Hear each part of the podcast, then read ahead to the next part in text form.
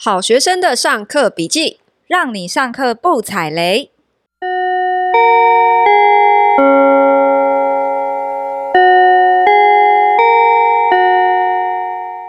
大家好，我是好学生 Ivy，我是麻瓜 Tody。最近这两天呢，有连续两个私讯来跟我敲碗，说他们想要开箱，想开什么？有一个人说想要我开箱遗嘱怎么写的课，请问好学生 Ivy 怎么看？哦，我不用去上啊，因为我还真有上过类似的课。的课你真的上 过？我就好学生啊！哎、欸，真的不要任意考验我们好学生，随便点真的都上过。上课是我的专业，我跟你讲，我是在那个社区大学上的课。嗯，对，他那堂那堂课叫做财产信托跟税务规划，那里面其中有一堂课就是在讲怎么写遗嘱。其实我还蛮推荐，就是有这方面疑问的人可以去上。然后他那堂课里面，他教的遗嘱方式有很多，比如说我们常听到像那种什么自自述遗嘱啦，那口授遗嘱，比如说你你躺在那，你没办法写字，你就是用讲的嘛。哦。或者是有些人你可能财产很多，你就要用密封的方式，密封遗嘱。那他比较推荐的遗嘱方式就是用自述的方式。他说这个方式是最简单，那认定上也不太有问题。嗯。只是他自述的话，是不是之后还是要去做一些公证还是认证之类的？对，他是说。做认证就可以认证对，但这些细节我还是推荐，如果对这方面有兴趣，可以去听听看。我们不开箱这个，因为实在是太冷门、太硬了。这个课很深，对，怕大家就是一定会听到睡着。不过有一个小小的建议，就是他认为用遗嘱的方式并不是一个很好的方式，哦，因为你死掉之后还是会有很多的问题。嗯，比如说你要认定这个遗嘱的有效性啦，或者是说你死后其实很多小孩会告来告去。对，然后他提供的方。法王永庆，对啊，其实很多你看哦，他们再怎么样去写这些遗嘱，最后还是会有一样的问题发生啦。所以怎么办？他说还不如去拿去买保险。他说你保险受益人就写给你想要给的人，他就不会有后续的问题了。因为当你死后，其实保险公司会直接帮你执行。哎，所以保险的话可以跳过那些什么特留份之类的，可以跳过，因为等于说你把你的钱已经是交给第三方了嘛。哎，这跟信托的概念一样吗？一样的哦。所以他推荐方法反而是信托或保险的方式来把你的钱给你想要的人。哦，对。但细节就是去你们真的有兴趣就去上课啦，因为他讲很多很多东西，不止这方面，还有很多其他的税的问题。嗯。好，所以推荐大家如果。疫情之后稍微趋缓，可以去社区大学上财产信托与税务规划。嗯，那你刚刚还有说你还有人还有另外一个人私讯我敲完，想要听怎么自地自建。哦，因为我之前在全台看房走透透那一集有提到说，嗯，我看房的范围包括台东嘛。对你，你你想买地嘛？对，然后之前就有人敲完想要听台东的。嗯，好，所以其实。我在整个台东范围，其实我花了将近两年的时间在看地。嗯，我就是想要自地自建，结果呢，地还没买到，不小心先买了一间透天。哎呦，所以我我有看房，也有看地。可是台东，如果大家能够想到会那去会去那边买房地产，应该主要是地啦，应该不会主要是房子。所以这个没问题，嗯、我之后规划一集，我们来聊。自地自建，我也想知道哎、欸。好，好，那我们今天要来聊什么？今天我们要来聊之前敲碗的那些年很秋的师傅。我跟你讲哦，讲到很秋的师傅，我有遇过一个我自己觉得史上最秋的师傅。史上最秋，他怎么秋法？哈，他永远不会准时哦。他放鸟是家常便饭哦，嗯，但是他出现的时候又非常客气，你真的没有，你真的拿他没有办法，气不起来。气不起来，因为他就笑嘻嘻的。我曾经有一场，我包给他做，嗯、然后他每天都会跟我说：“啊，那个简小姐哈，我明天会出现啦。”嗯，然后他每天都没有给我出现哦，然后我气得半死。结果他终于呢出现了，然后他拿了一盒鸡蛋，嗯、笑笑的说：“哎，简小姐啊，我们家母鸡今天早上生的，很新鲜哦。”他竟然拿鸡蛋贿赂你？对，然后我完全气不起来。哎，这个怎么让我想到印度人呢？就真的吗？印度人也是这样搞的，是？我跟你讲，因为我之前待过印度一小段时间嘛，然后那个时间我就是在处理公寓，什么一些小地方要维修，因为刚搬进去啊，嗯、什么网路啊，然后洗衣机等等小问题。嗯，那你知道印度人他就是他永远不会准时，这是一定的。哈、嗯，然后可是他永远每天都会跟你说，I will come tomorrow, madam. No problem, madam. 他永远都这样讲，然后然后永远不出现，他永远不出现，搞什么？对，然后而且哦，他都会在他本来承诺要来那个时间，他没有来就算了，可是他会在第二天莫名其妙就来按门铃，他说没登没登，就是也没跟你约好这样，对，他就是。只管他自己的时间，他没有在 care 你的。哎、欸，师傅都这种个性哎，不管哪一个国家的师傅，没有，我跟你讲，重点是，这样，这重点是你那个师傅是他是手艺好，所以他很秋，你可能就算了。可是问题是印度那些师傅是计两光，然后又又不准时哦，就是他们的那个国情啦，国情不同啦。对，那我刚刚提到这个师傅，既然他就是常常都 no show 不准时，你干嘛还一直跟他配合？因为这个师傅真的很厉害哦，而且我这个师傅他尤其是修漏水。嗯，我举个例子来讲好了，我有一个经验是我的厕所啊，就是我楼下的邻居就是来跟我们抱怨说楼上就是一直在滴水嘛，嗯，那就是查了一下，发现是我厕所的那个地板的防水层失效了。嗯，你去外面找其他人哦，他一定跟你说打掉重做，对不对？嗯，就是瓷砖敲掉，然后重做重做防水层，嗯，这种哈、哦、就是两三万起跳都算，两三万算是很便宜耶。对啊，算很便宜，算是就一定是要万起跳啦。嗯，然后他过来看哦，他就笑嘻嘻的说很简单，你知道他真的很天才，他帮我在地板的最低处。嗯，就是他用一个水平仪去测嘛，测出一个最低处的地方，然后他就说这个地方容易积水。嗯，那因为水排不掉，他帮我挖了一条沟，小水沟，也不会太大啦，它就是宽大概一两公分的沟。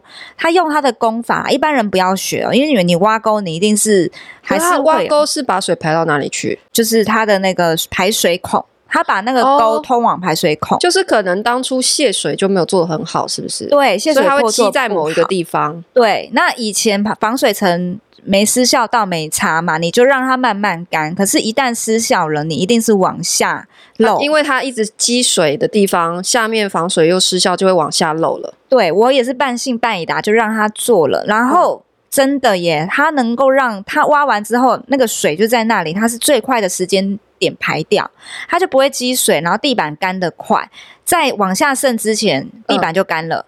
嗯你知道这样花多少钱吗？多少钱？两千五，才两千五。对，而且我已经做了一年了。有很多人，我当时跟很多人讲说，这个师傅要帮我做这个功法，大家都说嗯汤哦，对，就说不要乱挖啦，这样一定都会说你那个就是要整个打掉重做啦，对，不然迟早会出问题。对，不能乱敲啦什么的。但，可是有时候就是在你预算很有限的情况之下。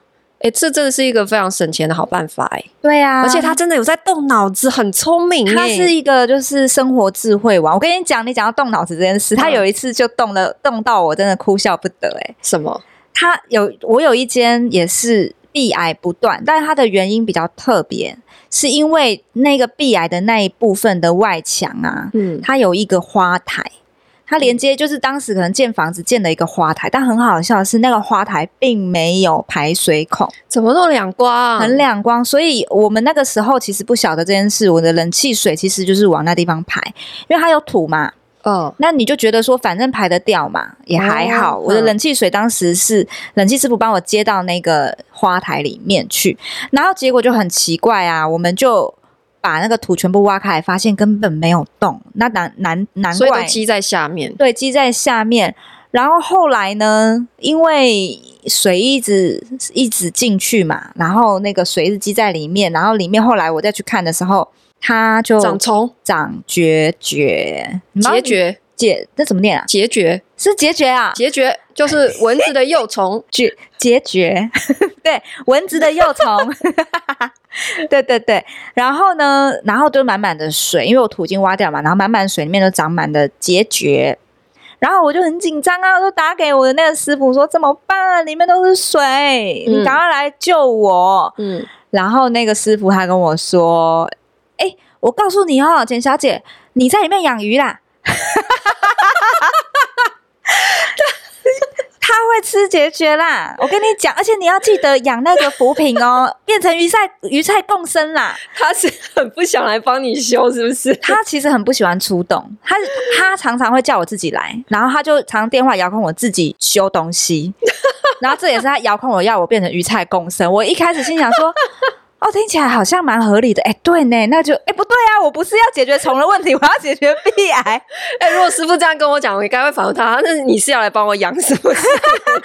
他说，而且他叫我不用顾哦，超好笑的。我后来就啊，我真的是服了他呢，他就是一个生活智慧王。嗯，我也有一个技术很好，可是呢，也是常常神秘失踪的。木工师傅，哎、欸，师傅真的很爱失踪，而且他超怪。嗯，你知道我们第一次碰面的场景是怎样吗？怎样？是在一个工地的现场，然后当时我准备要离开了，嗯，结果忽然有一个师傅把我叫住，哼，他说：“我觉得你应该上去顶楼看一下，哈，草长这么高了。”他就比一下到胸口的位置，哦，然后就傻眼，我想说。这真的是我这辈子听过最诡异的开场白，你知道吗？你你跟一个第一次见面的陌生人是这样开场的？那时候认识他不认识？不认识，因为他是那一场的水电师傅介绍来的，的对，哦、所以我们是第一次见面。哼然后我想说什么什么草，觉得太诡异了。然后他还解释说：“哦，我的意思是上面的防水可能有问题，嗯，才会长草，嗯，对。”然后我才发现说：“哦，原来，哎。”他很细心，可是他为什么会跑去顶楼呢？对啊，为什么？我后来才发现，这就是他工作的习惯呢。什么习惯？他就是会帮业主一直去留意这些可能对房子呃会有危害的一些小问题。哇，他好、哦！虽然他只是木工师傅，可是他会很关心这房子有没有一些其他的问题哦。所以我就是因为发现他很细心，所以我后来也找他去做我其他的厂。嗯，然后慢慢就变成长期配合的师傅。嗯，好，可是哦，他就是三不五时呢，就会莫名其妙的失踪，这么神秘。对，他第一次呢，就是莫名其妙失踪五天，找不到人。嗯，然后后来我。我知道是因为手机掉了，是真的吗？他有人可以五天不用手机吗？我相信他可以，真的。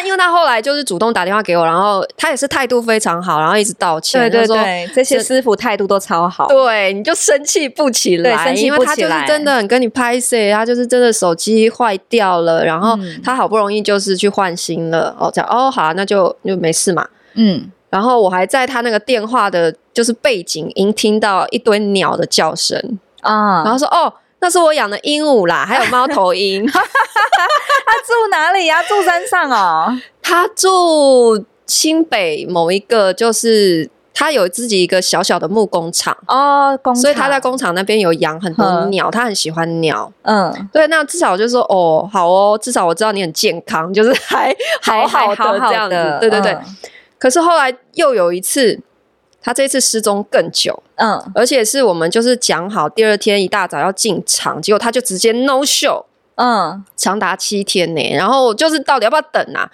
因为那一场比较赶，我就只好赶快紧急联络其他的师傅顶上去了嘛，嗯。结果一个礼拜之后呢，他又打电话来了，嗯，然后我就准备要开骂了，怎么了？我说你是手机又掉了还是怎么了？哎，结果。他一接电话，那个声音就是有气无力的，哦、生病，我就觉得不对劲。对，他就跟我说：“呃，其实很不好意思哈，因为他住院了。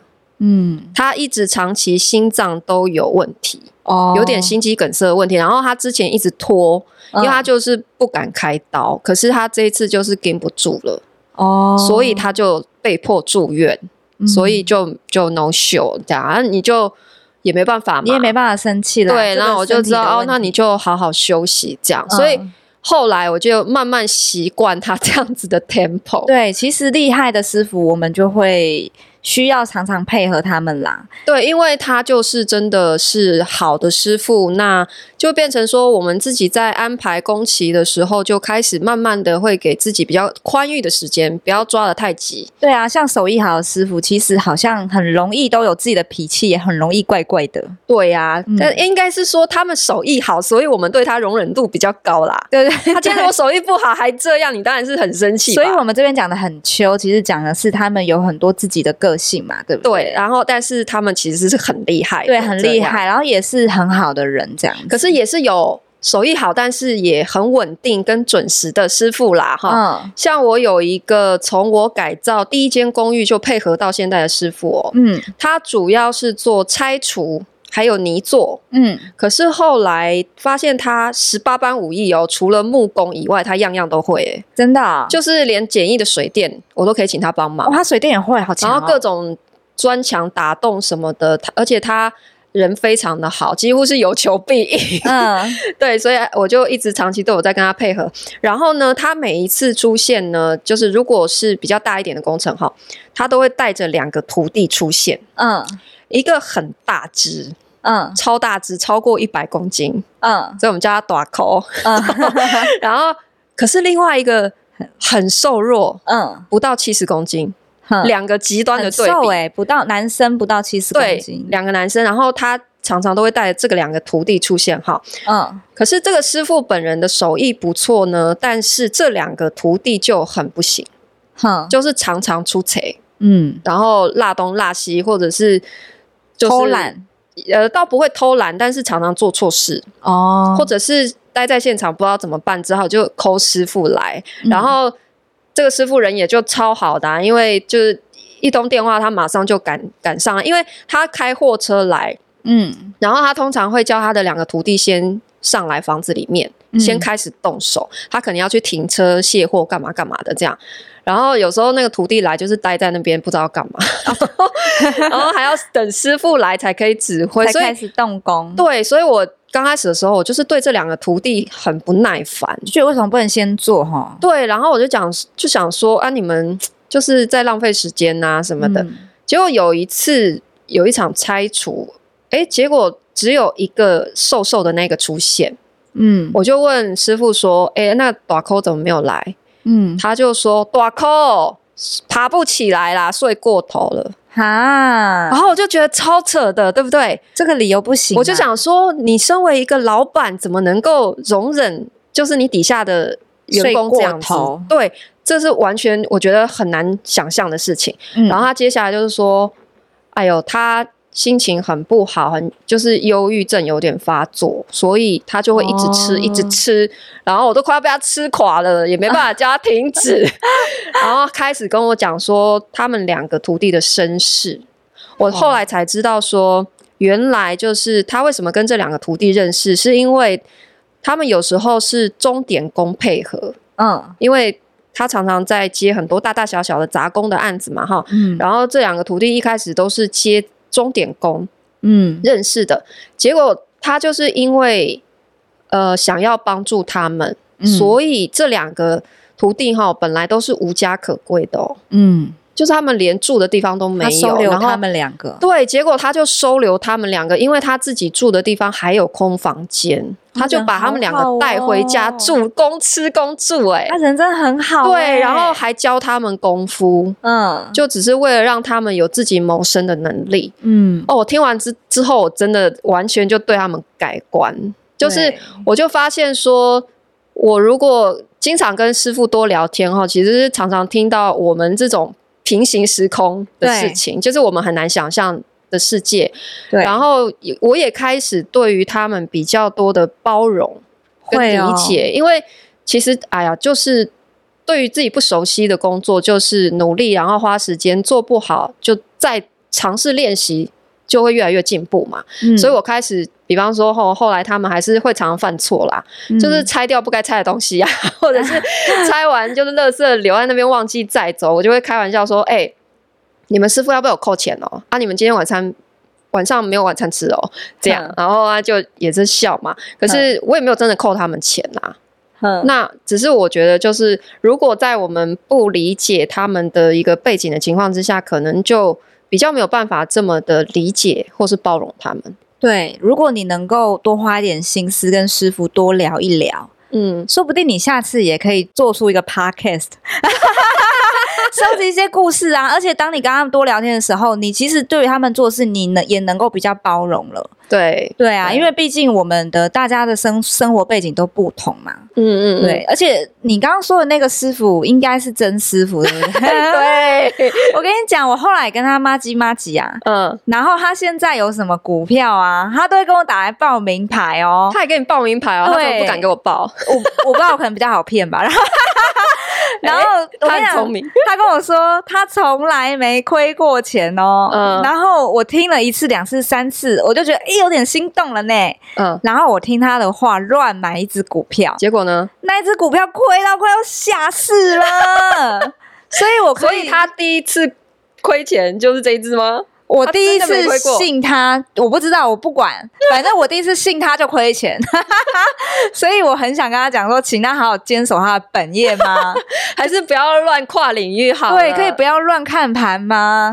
好，不过大家不要以为做工的人哈，好像看起来整天脏兮兮，好像很穷，嗯，坐办公室才好像是赚很多钱的人，嗯，其实我们真的认识很多师傅。都是非常有钱的，真的。我跟你说，我有一次为了要找油漆师傅，嗯，我就跑去一间油漆行，想要请老板介绍，因为油漆行一定会有经常配合的师傅嘛，哈。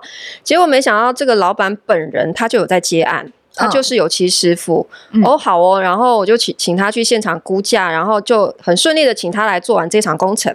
嗯，好，做完之后呢，有一天我就是想要请他开收据给我，嗯，那我就问说，哎，什么时候方便呢、啊？那我去你的店里面拿，嗯，哎，结果没想到他给了我另外一个地址，嗯，那个地址啊，我 Google 了一下，发现呢，跟一个一平破百万的豪宅地址重叠，我就想说。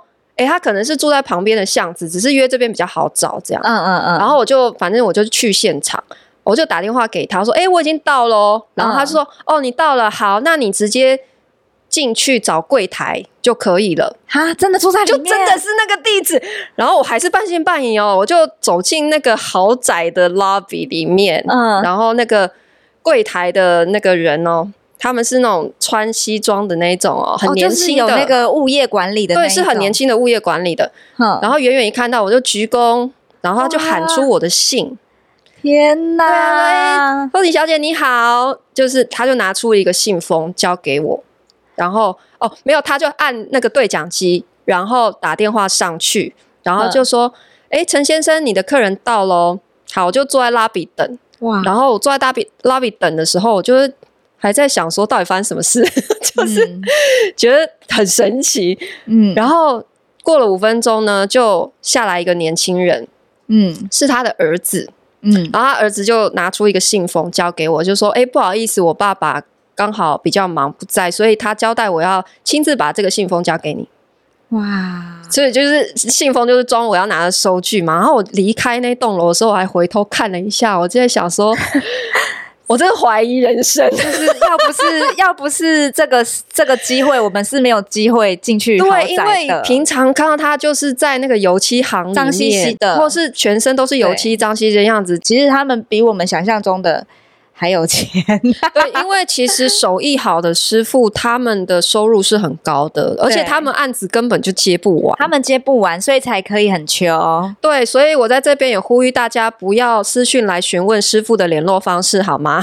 嗯，对，不要，因为这些师傅啊，其实都不会随意的接陌生的客人。嗯，我们这种长期配合都一直被放鸟了，你们只会被他们弄得很生气而已吧。真的不要啦，因为我之前也介绍个，因为那师傅真的很厉害嘛，我帮忙介绍，然后每个人来骂我，为什么？哦，因为他们一直被放鸟啊，不然就说电话打不通啊，啊，不然就是我师傅说我等下回你，但是消失啊。所以哈，如果你不是像我们这种已经很习惯应对这种，你很需要弹性工期啊，然后你知道怎么应付他们，所以就也不要找这种师傅。对，对，对，好，可是如果你想知道怎么样找到适合你的公班师傅，嗯，欢迎去买我的书。不买房当房东，我里面有分享如何寻找工班师傅的技巧哦。你真的很会见缝插针，耶！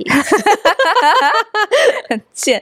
好了，那大家呢？你们可以留言告诉我们说，你们有没有遇过什么很秋的师傅？请你们也记得给我们五星按赞，告诉我五星按赞留言好评，告诉我们你们的心得，或者给我们一些鼓励，或者是你们想敲碗告诉我们你们想听什么？因为我们的留言已经都念完嘞。对啊，怎么办？